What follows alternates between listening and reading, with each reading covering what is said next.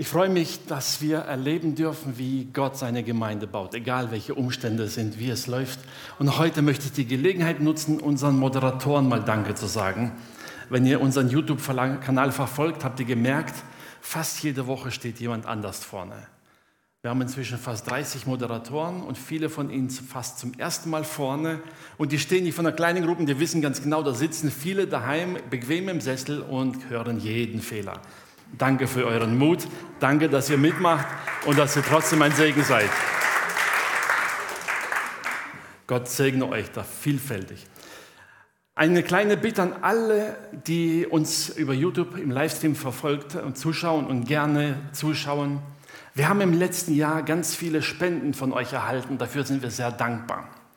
Und gerne würden wir euch eine sogenannte Bestätigung über Geldzuwendungen zukommen zu lassen. Die einzigen, die wissen, was das ist, das sind Finanzbeamte und Buchhalter. Auf gut Deutsch, das sind Spendenquittungen, die einfach bestätigen, dass Sie letztes Jahr etwas gespendet haben. Das könnt ihr einreichen bei der Steuererklärung. Wir sind dankbar für jede Spende, wir können aber leider einen großen Teil der Quittungen nicht verschicken, weil wir leider keine Adressen haben.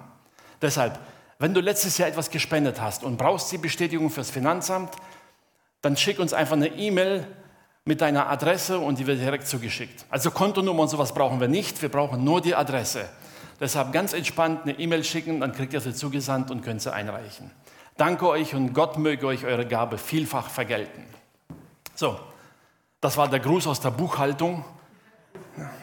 Kennt ihr das noch? Gruß aus der Küche, so vor langer Zeit. Da gab es mal Restaurants, die waren offen. Betet einfach, es wird wieder. Amen. Ich freue mich auf den ersten Tag, wo wir einfach wieder das genießen dürfen. Heute kriegt ihr aber mal was, ähm, etwas Zähes zum Essen. Geistliche Speise, etwas härtere Kost als sonst. Die meisten haben das Thema vielleicht schon gelesen, irgendwo Facebook oder jetzt beim YouTube-Kanal stand drauf. Heißt es, nicht mit mir. Oder ich mache da einfach nicht mit. Ich möchte euch heute herausfordern, Stellung zu beziehen, aber vielleicht nicht in dem Bereich, wo es jetzt gerade erwartet. Einer meiner Lieblingsverse, wenn ich in der Bibelschule lehre, ist eins meiner Lieblingsthemen, ist biblische Leiterschaft. Und dieser Lieblingsvers von mir steht in Markus Kapitel 10, die Verse 42 bis 46. Bibelkenner wissen das. Da gab es einen Moment, wo es unter den Jüngern ein bisschen so Diskussionen gab, wer ist eigentlich der Größte, wer ist der Chef, wer hat das Sagen, wer darf mehr sagen. Und Jesus geht auf dieses gar nicht ein.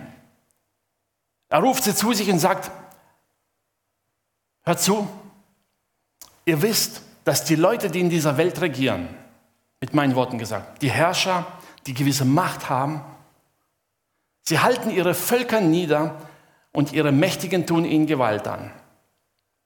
Aber so ist es nicht unter euch, sondern wer groß sein will unter euch, der soll euer Diener sein. Und wer unter euch der Erste sein will, der soll aller Knecht sein. Die Schlachterübersetzung oder auch, ich glaube, in der alten Luther stand es auch drin, da heißt es, so soll es nicht bei euch sein. Aber dieses so soll es nicht sein, ist eigentlich zu schwach ausgedrückt für das, was Jesus sagte. Jesus sagte, das gibt es nicht im Reich Gottes. Es ist nicht so. Im Reich Gottes wird nicht die Macht benutzt, um etwas durchzusetzen, sondern wenn du im Reich Gottes etwas erreichen willst, dann diene. Diene dem anderen. Gerade heute, wisst ihr, in der jetzigen Zeit bei all den Entscheidungen bei der Regierung, und manch einer von euch daheim, der daheim sitzt, der ärgert sich, weil er nicht hier sein darf, aufgrund irgendwelcher Entscheidungen.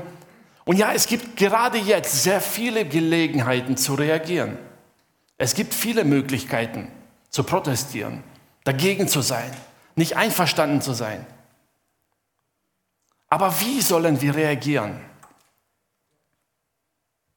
Wisst ihr, das, was Jesus eigentlich den Jüngern hier ganz klar sagt, dass die Mächtigen, die Regierenden benutzen ihre Macht,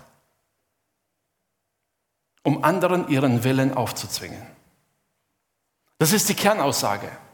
Sie benutzen ihre Macht, um andere klein zu halten, um ihnen zu sagen, was sie tun dürfen und was nicht.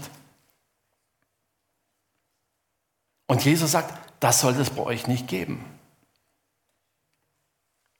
Wisst ihr, wir neigen dazu, diese Aussage Jesu gleich auf andere zu projizieren. Irgendwelche geistliche Leiter, die wir vielleicht kennen, die ganz bestimmt mal was gesagt haben, was mir nicht passt haben. Oder die Regierung im Allgemeinen. Mein, wir haben jetzt demnächst Wahlen. Das ist doch ein guter Satz, um anzuwenden, zu sagen, hey, die Regierung passt mir nicht. Und die sind natürlich böse, weil sie nicht das tun, was ich will.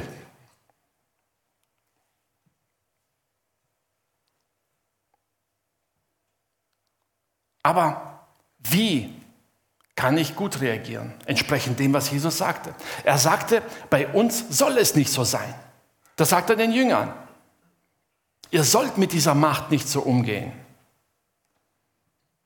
Wie können wir reagieren? Das, was Jesus den Jüngern ganz klar sagt, wir sollen nicht mit den Mitteln der Welt reagieren. Nicht mit den Mitteln dieser Welt. Was war das Mittel, was Jesus hier anprangerte? Benutze nicht irgendeine Macht oder Autorität, um deinen Willen jemandem anderen aufzuzwingen. Das, was du willst. Das ist nicht der Weg im Reich Gottes.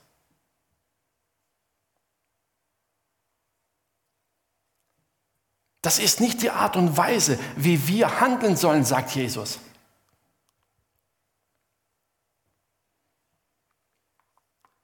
Diese Aussage, bei euch ist es nicht so, bei euch soll es nicht so sein, beschreibt nicht einen Wunsch, eine Möglichkeit, es wäre doch gut, wenn es nicht so wäre. Nein, Jesus sagt, das gibt es nicht im Reich Gottes.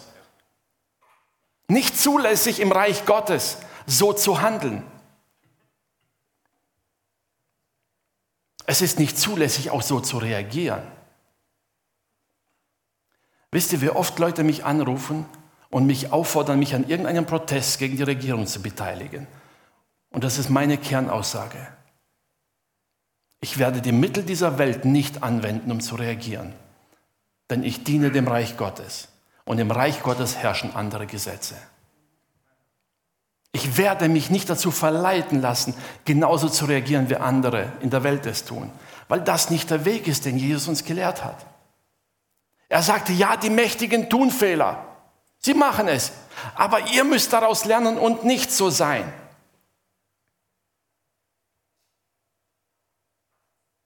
Das ist herausfordernd. Es ist einfach dem anderen zu sagen, was er falsch macht, aber plötzlich festzustellen, dass wir manchmal dazu neigen, genau mit den gleichen Mitteln, die wir eigentlich verdammen, mit diesen gleichen Mitteln reagieren wir manchmal darauf. Und Jesus sagte, das soll nicht sein. Das darf es nicht geben. Das Reich Gottes wird gebaut, indem einander gedient wird. Eine Übersetzung geht sogar weiter und sagt, wer der Größte sein will, der sei euer Sklave. Und er gebraucht ganz bewusst diesen Ausdruck. Ein Sklave ist jemand, der das tut, was man ihm sagt. Der da nicht etwas hinbiegt und hinformt und irgendwie versucht, seinen Weg zu finden, um sein Ziel zu erreichen. Und wenn wir ganz ehrlich sind, manchmal benutzen wir gerne die Bibelstelle, um die anderen zu sagen, dass sie das tun sollen, was ich für richtig halte. Und bevor wir es richtig gemerkt haben, sitzen wir da im gleichen Boot und handeln genauso und gebrauchen wieder die Mittel der Welt für unseren Zweck. Paulus gibt mal ein Beispiel, was wir zum Beispiel nicht tun sollen. Er schreibt an die Gemeinde in Thessalonik einige Verse, die sehr klar sagen, was er sagte. Nein, wir handeln nicht so, wie die Welt es tut. Natürlich, Paulus hat die beste Botschaft der Welt. Wisst ihr, es ist ungefähr so, wenn ein Verkäufer genau weiß, ich habe die beste Ware der Welt. Wie preise ich diese Ware den anderen an? Ihr kennt das aus der Werbung tagtäglich. Ne? In der Werbung sieht alles so toll aus. Und wenn du es dann bestellst und es kommt nach Hause, stellst du fest, ups, nicht ganz so. Und Paulus sagt, nein. Das ist nicht unser Weg, das ist nicht der Weg, wie wir im Reich Gottes handeln. Wir verkaufen etwas nicht und loben etwas nicht höher, als es ist, nur um euch irgendwie zu überreden. Nein, das brauchen wir nicht. Das Reich Gottes wird so nicht gebaut. Er schreibt an die Thessalonicher und sagt, denn wir sind nicht mit Schmeichelworten umgegangen, wie ihr wisst, noch mit versteckter Habsucht. Gott ist Zeuge. Haben auch nicht die Ehre gesucht, weder bei euch noch bei den anderen Menschen. Mit anderen Worten, es war mir egal, es war uns egal, ob Menschen uns geehrt haben oder nicht. Wir hatten einen Auftrag, den haben wir getan. Obwohl wir unser Gewicht als Christi Apostel hätten einsetzen können, sondern wir waren arglos unter euch, wie eine Amme ihre Kinder pflegt. Wir sind zu euch gekommen, offen, ehrlich, mit lauteren Mitteln. Wir haben nicht versucht, euch irgendwie zu täuschen, euch irgendwie zu überführen und euch irgendwie zu überreden. Nein, Paulus wusste, das brauchen wir nicht. Das Wort Gottes alleine ist Macht genug. Ich brauche da keine weltlichen Mittel anzuwenden, um sie zu überzeugen. Es gibt so einen Satz, das ist das, was Reich Gottes prägt. Liebe, Fürsorge, Annahme.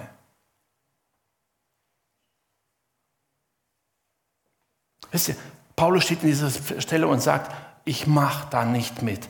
Wisst ihr, Paulus lebte in einer Zeit, wo große Philosophen aufstanden, Reden geschwungen haben. Sie haben versucht, einen Anhänger zu finden. Gerade da in der griechischen Welt war das hoch beliebt. Wer die tollsten Reden halten kann, wer die tollsten Ideen hat, der war angesehen. Und Paulus ging hin und sagt, ich mache da nicht mit. Denn ich vertrete nicht mich, ich vertrete nicht meine Idee, ich vertrete nicht etwas, was ich für gut halte, ich vertrete den Herrn der Herren. Und er ist besser als alles andere. Und ich werde ehrlich und offen das sagen, was er mir gibt. Ihr kennt alle den Satz, der Zweck heiligt die Mittel. Nach dem Motto, wenn das Ziel das Gute ist, dann sind die Mittel, mit denen man es erreicht, zweitrangig. Im Reich Gottes gibt es das nicht. Im Reich Gottes sollen die Mittel genauso heilig sein wie der Zweck. Amen. Es ist so. Da geht die Bibel keine Kompromisse ein und sagt auch nicht, ja, weißt du, wenn ich dir das oder jenes verschweige, Hauptsache du bekehrst dich und wenn du dich bekehrt hast, naja, dann erzähle ich dir, dass dich da ein paar Konsequenzen erwarten. Nein. Die Bibel spricht klar und offen über Sünde, über Vergehen, sie spricht klar und offen über das Pro und Contra und was die Welt erwartet, ohne Wenn und Aber. Und du hast die Wahl. Gott braucht keine Halbwahrheiten, um sein Wort zu verbreiten. Gott verschweigt auch nichts. Und er will auch nicht, dass wir es tun. Wisst ihr, gerade dieser Paulus, der das sagt, war ja derselbe Mann, der eines Tages sich auf den Kaiser beruft, seine politischen Rechte ausnutzt und sagt, ich will vom Kaiser gehört werden. Also derselbe Mann, der eigentlich sagt, wir brauchen das alles nicht, beruft sich plötzlich auf den Kaiser. Ich habe viele Menschen, die gehört, die praktisch das als Anlass nehmen zu sagen, wir müssen unsere politischen Rechte ausnutzen, um das Ziel zu erreichen. Bitte nicht falsch verstehen, ich habe nichts dagegen. Wenn Gott dich dazu beruft, in der Politik zu dienen, tu es. Wenn du einen Auftrag hast, tu es. Aber zwing die anderen nicht, deinem Willen zu folgen. Paulus hatte eine Möglichkeit. Er beruft sich auf den Kaiser, weil er die Möglichkeit hat. Aber warum tut er das?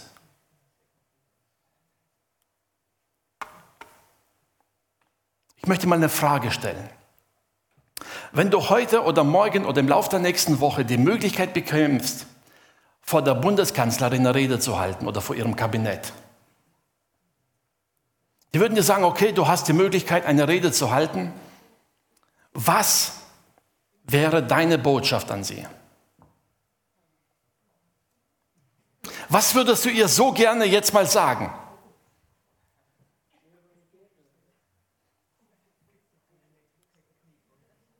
Das, was du ihr gerne sagen würdest, offenbart deine Motivation. Das ist der erste Punkt. Und der zweite Punkt ist noch gravierender. Wem würdest du in dem Moment dienen? Deinem Willen, deinem Vorteil, deinen Rechten, deiner Idee? Wem würdest du dienen, wenn du deine Rede vor der Kanzlerin und dem Kabinett halten würdest? Wem solltest du dienen? Paulus wusste bereits auf dem Weg nach Jerusalem, dass ihn Gefangenschaft erwartet. Wir lesen in Apostelgeschichte Kapitel 20 die Abschiedsrede von Paulus in Ephesus. Da sagt er der Gemeinde ganz klar, ich gehe nach Jerusalem, gebunden im Geist. Er sah sich im Geist schon gebunden und sagte, ich weiß nicht warum. Aber alle, Prophetie, alle Propheten auf dem Weg prophezeien mir Ketten und Gefangenschaft. Und er geht trotzdem hin. Warum? Er sagt, ich bin gebunden im Geist, ich weiß, dass ich gehen soll, aber ich weiß nicht warum. Er hatte das Ziel nicht vor Augen. Er kam nach Jerusalem, er wurde gefangen genommen, er wurde vor, die, äh, vor den Hohen Rat gestellt, er wurde dann den Römern überliefert. Und noch immer wusste Paulus nicht, wo es lang geht. Um sein Leben zu bewahren, hat man ihn nach Caesarea verlegt. Er hat vor Agrippa geredet, vor Felix und dann vor Festus. Wisst ihr, die Bibel beschreibt nicht ganz klar, wann er diesen Entschluss gefasst hat. Wisst ihr, er wusste, dass Gott einen Plan hat, aber er wusste nicht warum. Und als er merkte, dass Festus plötzlich so seine persönlichen Vorteile nutzen wollte, da glaube ich, ging ihm ein Licht auf. Und da zeigte ihm Gott einen Weg. Und sagte, es geht nicht vor Festus allein oder vor den Regierenden. Dein Weg geht zum Kaiser. Und der einzige Weg, vor den Kaiser zu kommen und vor den Kaiser gehört zu werden, ist für einen römischen Bürger gewesen, sich in einem Prozess, wo er sich zu Unrecht verurteilt fühlt, auf den Kaiser zu berufen. Und Paulus war römischer Bürger. Und er sieht plötzlich die Chance, dem Kaiser das Evangelium zu predigen. Seine eigene Freiheit war ihm vollkommen egal. Das sagt er bereits in Ephesus. Sagt er, ich bin bereit für Christus auch zu sterben. Das spielt keine Rolle. Jede Verteidigungsrede, die Paulus vor den Regierenden gehalten hatte, beinhaltete die Botschaft von Jesus Christus. Er sagte ihnen ganz klar, ich bin eigentlich unschuldig, aber das ist zweitrangig. Ich predige Christus, den Gekreuzigten, der auferstanden ist. Der predigte das vor dem Hohen Rat, er predigt das vor Agrippa und sagt zu Agrippa selber, ich weiß, dass du glaubst. Es fehlt nicht viel, sagt Agrippa, und du, Paulus, überredest mich noch Christ zu werden. Festus wollte lieber bestochen werden, hat auch nicht geklappt. Paulus predigt das Evangelium und beruft sich auf den Kaiser, weil er genau wusste, ich komme vor den Kaisern und ich werde mich nicht über die Missstände in Jerusalem beschweren. Ich werde mich nicht auch die Ungerechtigkeit beschweren, dass die Christen verfolgt werden. Nein, ich werde dem Kaiser das Evangelium predigen. Wärst du bereit, vor die Kanzlerin zu treten und ihr die frohe Botschaft vom Evangelium zu predigen und dabei ihr keinen Vorwurf zu machen, was du eine Maske tragen musst? Weil das zweitrangig ist.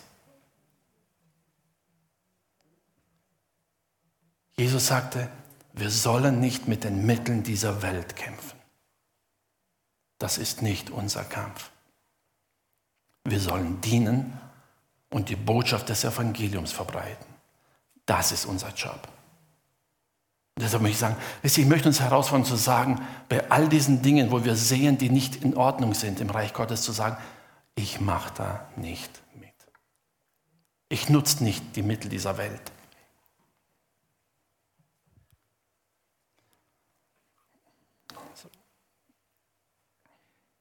Wisst ihr, Paulus hat niemals das Evangelium, die Botschaft vom Kreuz benutzt, um irgendwelchen politischen Rechte oder Freiheiten durchzusetzen. Aber hat jede politische Freiheit, jedes Recht, das er hatte, genutzt, um das Evangelium zu predigen. Und das ist das große Vorbild. Paulus war einer, der da stand und sagte, ich kenne die Mittel und Wege. Er war als Pharisäer in der oberen Klasse der Jugend. Er kannte die politischen Zustände. Er wusste, wie man miteinander umgehen kann, wie man etwas erreichen kann. Und doch macht er da nicht mit. Er nutzt aber jede Gelegenheit, um das Evangelium zu predigen. Wo immer er hinkam. Das war das, was ihn getrieben hat. Jesus sagte, im Reich Gottes, bei euch soll es nicht so sein. Stellt euch nicht dieser Welt gleich, schreibt Paulus an die Gemeinde in Rom. Römer 12, Vers 2 heißt, stellt euch nicht dieser Welt gleich, sondern ändert euch durch Erneuerung eures Sinnes. Viele gehen davon aus und sagen, ja, wir müssen unseren Sinn verändern. Die Bibel sagt, wir sollen den Sinn erneuern, nicht nur verändern. Da müssen neue Gedanken rein. Und das Reich Gottes umfasst andere Gedanken, andere Prinzipien. Und erst wenn wir diese neuen Gedanken aufnehmen und bereit sind zu akzeptieren, werden wir verändert. Und wozu soll man das tun? Sagt weiter, auf dass ihr prüfen könnt, was Gottes Wille ist, nämlich das Gute und Wohlgefällige und Vollkommene. Das Gute, das Wohlgefällige und das Vollkommene, das wollen wir tun. Bei allem anderen wollen wir nicht mitmachen. 1. Johannes 2, Vers 17 heißt es, und die Welt vergeht mit ihrer Lust. Wer aber den Willen des Vaters tut, der bleibt in Ewigkeit. Was ist dein Ziel? Was ist dein Ziel in diesem Leben? Wofür möchtest du dich einsetzen? Oder ganz radikal gesagt, wofür bist du bereit zu sterben? Für eine politische Meinung? Oder für die klare Überzeugung für den, der uns berufen hat? Diese Welt wird vergehen. Wisst ihr, wir können gerne auf die Prinzipien dieser Welt bauen, aber wir müssen das bewusst sein, alles, worauf wir dann bauen, wird vergehen. Markus 13, 31 sagt, Himmel und Erde werden sogar vergehen aber mein Wort wird nicht vergehen. Das heißt, wenn du dich auf etwas berufst, berufe dich auf das Wort Gottes. Und er sagt, das ist das. Bei all dem, wisst ihr jetzt, habe ich herausgefordert und ich möchte dich wirklich heute herausfordern, dazu hinzustehen, zu sagen, ich mache nicht mit. Ich will nicht bewerten, was der andere macht. Ich will nicht darauf schauen, ob der andere was sagt oder warum er das sagt. Darum geht es nicht. Es geht darum, dass ich persönlich sagen kann, ich mache da nicht mit. Und das geht über diese Dinge hinaus. Wenn an deinem Arbeitsplatz jemand gemobbt wird und ungerecht behandelt wird, dich hinzustellen, sagen, ich mache da nicht mit. Auch wenn es für mich persönlich Konsequenzen haben kann, ich mache trotzdem nicht mit. Weil du bei der Steuererklärung mogelst, damit mehr darunter rauskommt, zu sagen, ich mache da nicht mit. Und wenn alle anderen es machen, ist mir egal. Ich mache trotzdem nicht mit. Nicht mit mir.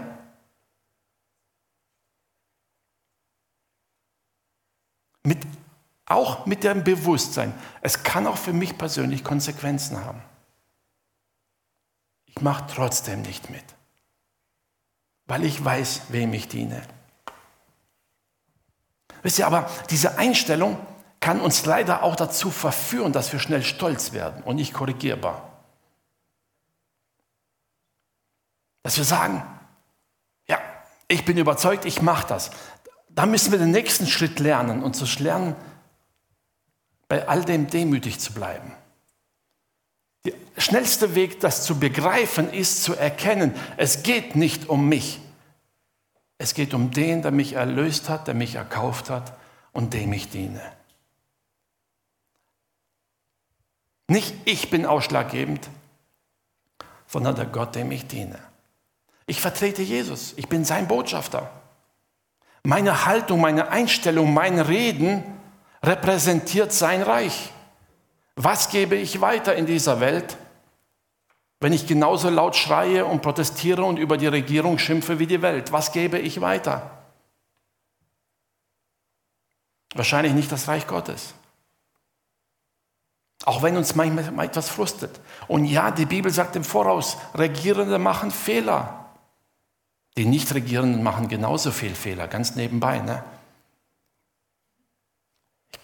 Es gibt so einen schönen Spruch von einem Fußballtrainer, der dann gesagt hat, die besten Trainer der Welt sind nicht auf dem Sportplatz, die sitzen in den Kneipen mit dem Bierglas in der Hand. Die können das perfekt. Manche von ihnen standen noch nie auf dem Rasen, aber die wissen genau, was man richtig macht und was man falsch macht. Ne? Mit den meisten Nichtregierenden geht es genauso. Die wissen ganz genau, wie man entscheiden muss. Solange bis sie an der Regierung sind und plötzlich feststellen, sie wissen es auch nicht. Deshalb sagt die Bibel ganz klar, bete für die Regierung. Bete, dass sie Weisheit hat. Bete, dass Gott ihnen Gnade gibt.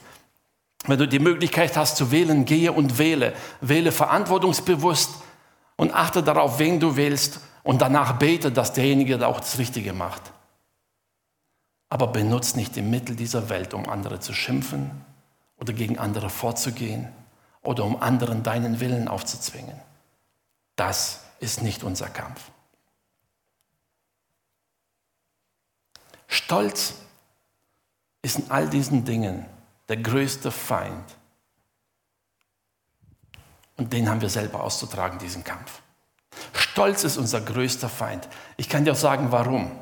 Es gibt nur wenige Bibelstellen, die besagen, dass Gott jemandem bewusst widersteht. Wusstet ihr das? Jakobus schreibt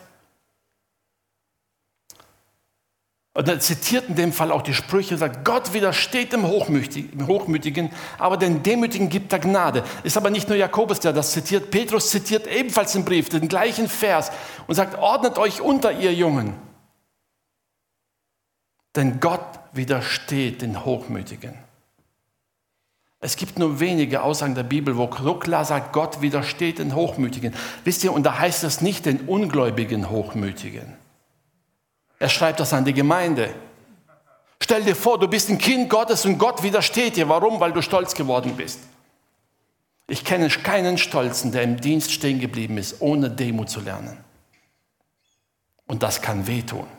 Das kann wirklich furchtbar wehtun. Ihr kennt alle die Geschichte von Petrus, habt darüber auch schon mal gepredigt. Kennt ihr doch, oder? Petrus voller Stolz sagt, Herr, wenn alle davonrennen, wenn dich alle verleugnen, ich nicht.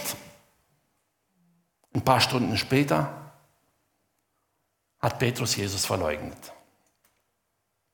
Soweit, so gut. Er hat seine Lektion gelernt.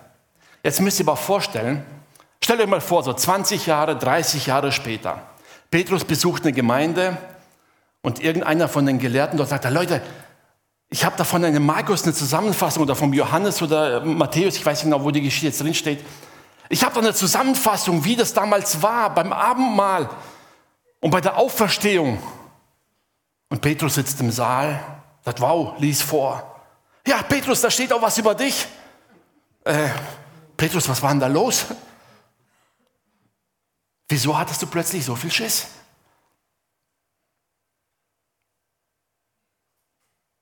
Jede Gemeinde, jedes Kind Gottes, jeder Christ seit damals kennt die Geschichte vom Versagen des Petrus. Die Lektion der Demut hat Petrus ziemlich heftig lernen müssen. Aber wisst ihr, das Gute daran ist, er wusste in Zukunft, wem er dient. Als Jesus ihm begegnete, ihn seine Liebe und Annahme spüren ließ, als er im Geist Gottes erfüllt wurde und verändert wurde, da merkte er plötzlich, dass dieser ganze menschliche Stolz nichts wert ist in der Kraft des Heiligen Geistes war es ihm vollkommen egal, was man ihm angedroht hatte. Den Fehler hat Petrus nie wieder gemacht. Wisst ihr, ich möchte uns dazu auffordern, eine bewusste Haltung, ich würde mal auch so sagen, die einzige positive, trotzige Haltung einzunehmen. Ich mache das nicht mit. Mit mir nicht. Aber ganz klar bezogen auf mein Leben wie die anderen handeln. Dafür bin ich nicht verantwortlich. Vergleich dich nicht mit anderen. Halte die Schablone nicht an andere hin und frag, oh, passen die da rein. Nein, entscheide für dich selbst, zu sagen, ich entscheide mich, nicht mitzumachen mit weltlichen Mitteln im Reich Gottes. Ich will Gott dienen von ganzem Herzen, von ganzer Seele, mit allem, was ich bin und habe will ich Gott dienen, der mich erlöst hat, der mich erkauft hat, der seinen Sohn ans Kreuz gegeben hat, damit ich heute überhaupt im Reich Gottes sein darf. Ich treffe für mich die Entscheidung. Ich treffe für mich die Entscheidung und ich bin bereit, diese Konsequenzen auch für mich in Kauf zu nehmen. Wenn mich Menschen ausgrenzen, wenn sie mich verlachen, vielleicht wenn sie mich verspotten oder wer weiß, vielleicht, dass sie noch Verfolgen erleben. Wenn all das kommt, ich nehme es trotzdem für mich in Kauf, zu wissen, ich mache nicht bei dem Spiel dieser Welt. Ich werde mich nicht dazu hinreißen lassen, Mittel der Welt zu benutzen. Wisst ihr, immer da, wo Menschen ihre Macht benutzen, um ihren Willen durchzusetzen, da kommt immer Spaltung und Streit zustande. Immer. Es ist traurig zu sehen, wie in der aktuellen Lage der Welt diese weltliche Diskussion Einzug gehalten hat in Familien, in Gemeinden, in enge Freundeskreise und wie plötzlich Streit und Unfrieden da ist. Weil man sich plötzlich nicht darüber einig ist, was man darf, was man nicht darf, wie viel Rücksicht ist angebracht, wie viel ist nicht angebracht, wo sollte man dagegen protestieren und wo nicht. Erstaunlich, dieser Geist hat so viel Zwietracht hineingebracht. Und ich möchte dich dazu einladen, dich hinzustellen und zu sagen, ich mache nicht mehr mit. Ich mache den Streit nicht mit. Ich werde nicht reagieren auf die eine oder andere Seite. Ich werde das tun, was Jesus gesagt hat. Ich will dem anderen dienen. Ich will für ihn da sein. Ich will ihm helfen, den Weg zu finden zu Gott. Denn da ist die Rettung. Schimpf bitte nicht über die Fehler der anderen. Denn in dem Fall benutzt du genauso das Mittel der Welt wieder. Wisst ihr, gerade jetzt in den Wahlen sieht man das so extrem. Wisst ihr? Da wird jeder Fehler eines Politikers gnadenlos ausgeschlachtet, um ihm schlecht zu machen, um die Wahl zu gewinnen. Manchmal im kleinen Kreis machen wir es auch im Alltag so. Wisst ihr, wir rechtfertigen uns selbst durch die Fehler der anderen. Nach dem Motto, der andere macht ja mehr Fehler, also bin ich nicht so schlecht. Mach da nicht mit. Trifft eine Entscheidung zu sagen, nein, ich nicht. Ich mache das nicht. Ich werde nicht über den anderen herziehen. Ich will ein Zeuge dessen sein, der mich erlöst hat. Ich will ein Zeuge der Gnade Jesu sein. Ich will ein Zeuge seiner Liebe sein. Ich will ihn proklamieren. Egal wo ich hinkomme, egal wo ich bin.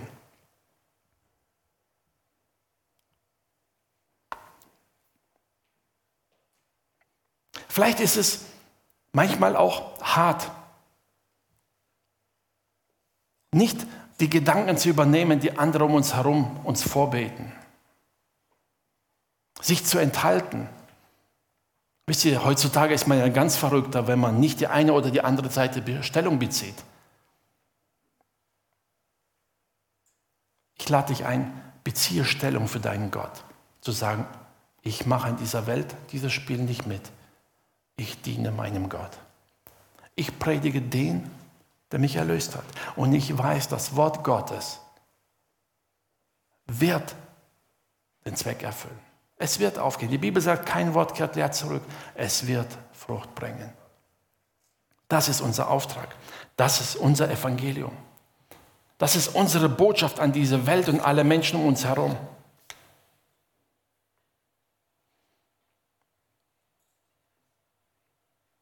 Ich weiß, es kann Momente geben, vor allem dann, wenn jemand dich auslacht. Das ist dann das Schwierigste zu tragen. Aber ich lade dich trotzdem dazu ein. Triff für dich persönlich die Entscheidung zu sagen, ich nicht. Wenn Jesus gesagt hat, dass im Reich Gottes es das nicht geben soll, dann werde ich es nicht machen. Ich werde meinen Willen dem anderen nicht aufzwingen. Ich werde keinen Druck machen, damit der andere meinen Willen akzeptiert. Und ich werde auch keine Tricks anwenden, um irgendwie meinen Willen durchzubiegen. Ich werde mich auf den verlassen, der mich erlöst hat, weil ich ihm vertraue. Wisst ihr, immer dann, wenn wir versuchen, mit irgendwelchen Mitteln etwas zu erreichen, weil es unserer Meinung nach nicht schnell genug geht oder nicht ganz perfekt läuft, immer dann laufen wir Gefahr, unser Misstrauen an Gott zu offenbaren. Wisst ihr, das ist das, ich komme mal zurück zur Geschichte von Paulus, was mich so bewegt hat. Paulus geht nach Jerusalem. Er wusste nicht, was ihn erwartet. Er wusste nur, dass Gefangenschaft auf ihn wartet. Und er wusste, dass der Heilige Geist ihn drängt, trotzdem zu gehen. Natürlich hätte er Tag und Nacht fasten beten können, sagen, Herr, was ist los? Bevor du mir nicht sagst, was los ist und warum das los ist, gehe ich nicht nach Jerusalem. Hätte er machen können, aber Paulus macht es nicht. Er vertraut Gott und sagt einfach, wenn Gott es so haben will, dann gehe ich. Er weiß warum. Nun, die Bibel selber beschreibt nicht, wie es wohl beim Kaiser war, was da zustande kam, aber auf jeden Fall kam Paulus nach Rom. Auf dem Weg nach Rom erleidet er Schiffbruch. Ein Engel des Herrn erscheint ihm in der Nacht und bestätigt das Ganze, sagt Paulus, hab keine Angst. Du musst vor den Kaiser gestellt werden. Ja, das ist der Weg. Und um deinetwegen habe ich dir alle geschenkt, die auf dem Boot sind. Keiner wird ertrinken. Und Paulus ging. Paulus hat nicht die Gemeinde in Jerusalem mobilisiert, damit sie protestieren vor den Toren des Agrippa oder sonst wo, um seine Freilassung kämpfen. Bitte nicht falsch verstehen. Wenn es möglich ist und der Herr es dir aufs Herz legt, tu es. Aber mach daraus keine pauschale Richtlinie, wie man im Reich Gottes arbeitet. Paulus wusste, dass es sein Auftrag und sein Auftrag ist, zum Kaiser zu kommen. Also ging er den Weg. Und er verließ sich darauf, dass Gott das Richtige tut. Ich möchte dich ermutigen, in deinem Leben, auch wenn es gerade nicht so gut aussieht und du das Gefühl hast, da warten Gefangenschaft und Ketten, also nicht Ketten der Sünde, bitte nicht falsch verstehen. Ketten der Sünde sind niemals im Willen Gottes. Und irgendwelche Ketten von der Sucht sind auch nicht im Willen Gottes. Du sollst frei sein. Aber wenn andere Menschen dich einengen und dich nicht frei leben lassen, so wie du es gern hättest im Reich Gottes, Vertraue darauf, dass Gott einen Plan hat. Auch den du vielleicht jetzt noch nicht siehst. Vielleicht verbirgt er sich vor dir. Aber wenn du im Herzen weißt, Gott führt mich diesen Weg, dann kannst du ihm vertrauen. Eines Tages wird sich dieser Nebel lichten, wie bei Paulus. Und da wusste er, mein Weg geht zum Kaiser. Selbst als Festus ihn freilassen wollte.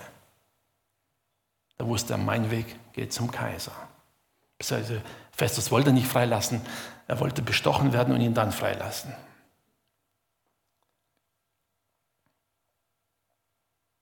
Sind wir bereit, für uns persönlich die Entscheidung zu treffen? Es ist leicht für andere zu treffen. Es ist leicht, den anderen zu sagen, wie sie leben sollen. Aber ich möchte dich heute ermutigen.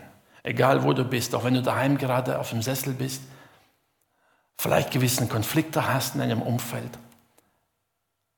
Ich möchte dich dazu ermutigen, mal Stellung zu beziehen für dich selbst. Nicht, was andere denken sollen, nicht wie andere handeln sollen und nicht das, was andere akzeptieren müssen. Nein, für dich selbst zu sagen, ich sage mich los von allen diesen Mitteln der Welt. Ich werde Gott vertrauen. Und ich werde nicht mit den Mitteln der Welt kämpfen, um das zu erreichen, was Gott in mein Leben hineingelegt hat. Denn ich weiß, dass Gott es zum Ziel bringen wird. Dann kannst du von Herzen sagen, nicht mit mir. Satan, du wirst nicht mit mir spielen. Welt, ich mache da nicht mit. Ich diene meinem Gott und dazu stehe ich. Amen. Amen. Schließ einfach mal die Augen. Wenn ihr daheim seid, genauso. Äh, schließ die Augen und stell dir vor, dass du einfach im Geiste jetzt vor Gott stehst, vor Jesus stehst und sagen kannst, Herr, es gab schon einige Situationen in meinem Leben, wo ich versucht habe, mit verschiedenen Mitteln das zu erreichen, was ich unbedingt wollte. Und vielleicht wollte ich auch andere dazu zwingen. Und manchmal habe ich vielleicht sogar Bibelverse zitiert, um sie dazu zu bringen, das zu tun, was ich will. Vielleicht habe ich so gehandelt. Herr, ich will um Vergebung bitten, es vor deinen Thron bringen. Und ich will dir Ehre bereiten mit meinem Leben. Ich will nicht mehr sein wie die Welt. Ich will ein Diener deines Reiches sein, der dich erhebt, der dich preist und der dein Evangelium verkündet. Danke, Herr. Danke, dass du da bist, Vater. Und danke, dass du ganz neu die Bereitschaft in die Herzen hineinschenkst durch deinen Geist. Dass wir kühn aufstehen in dem Bewusstsein, dass wir durch deinen Geist geführt und geleitet werden. Und wirklich dem Teufel sagen, nicht mit mir. Amen.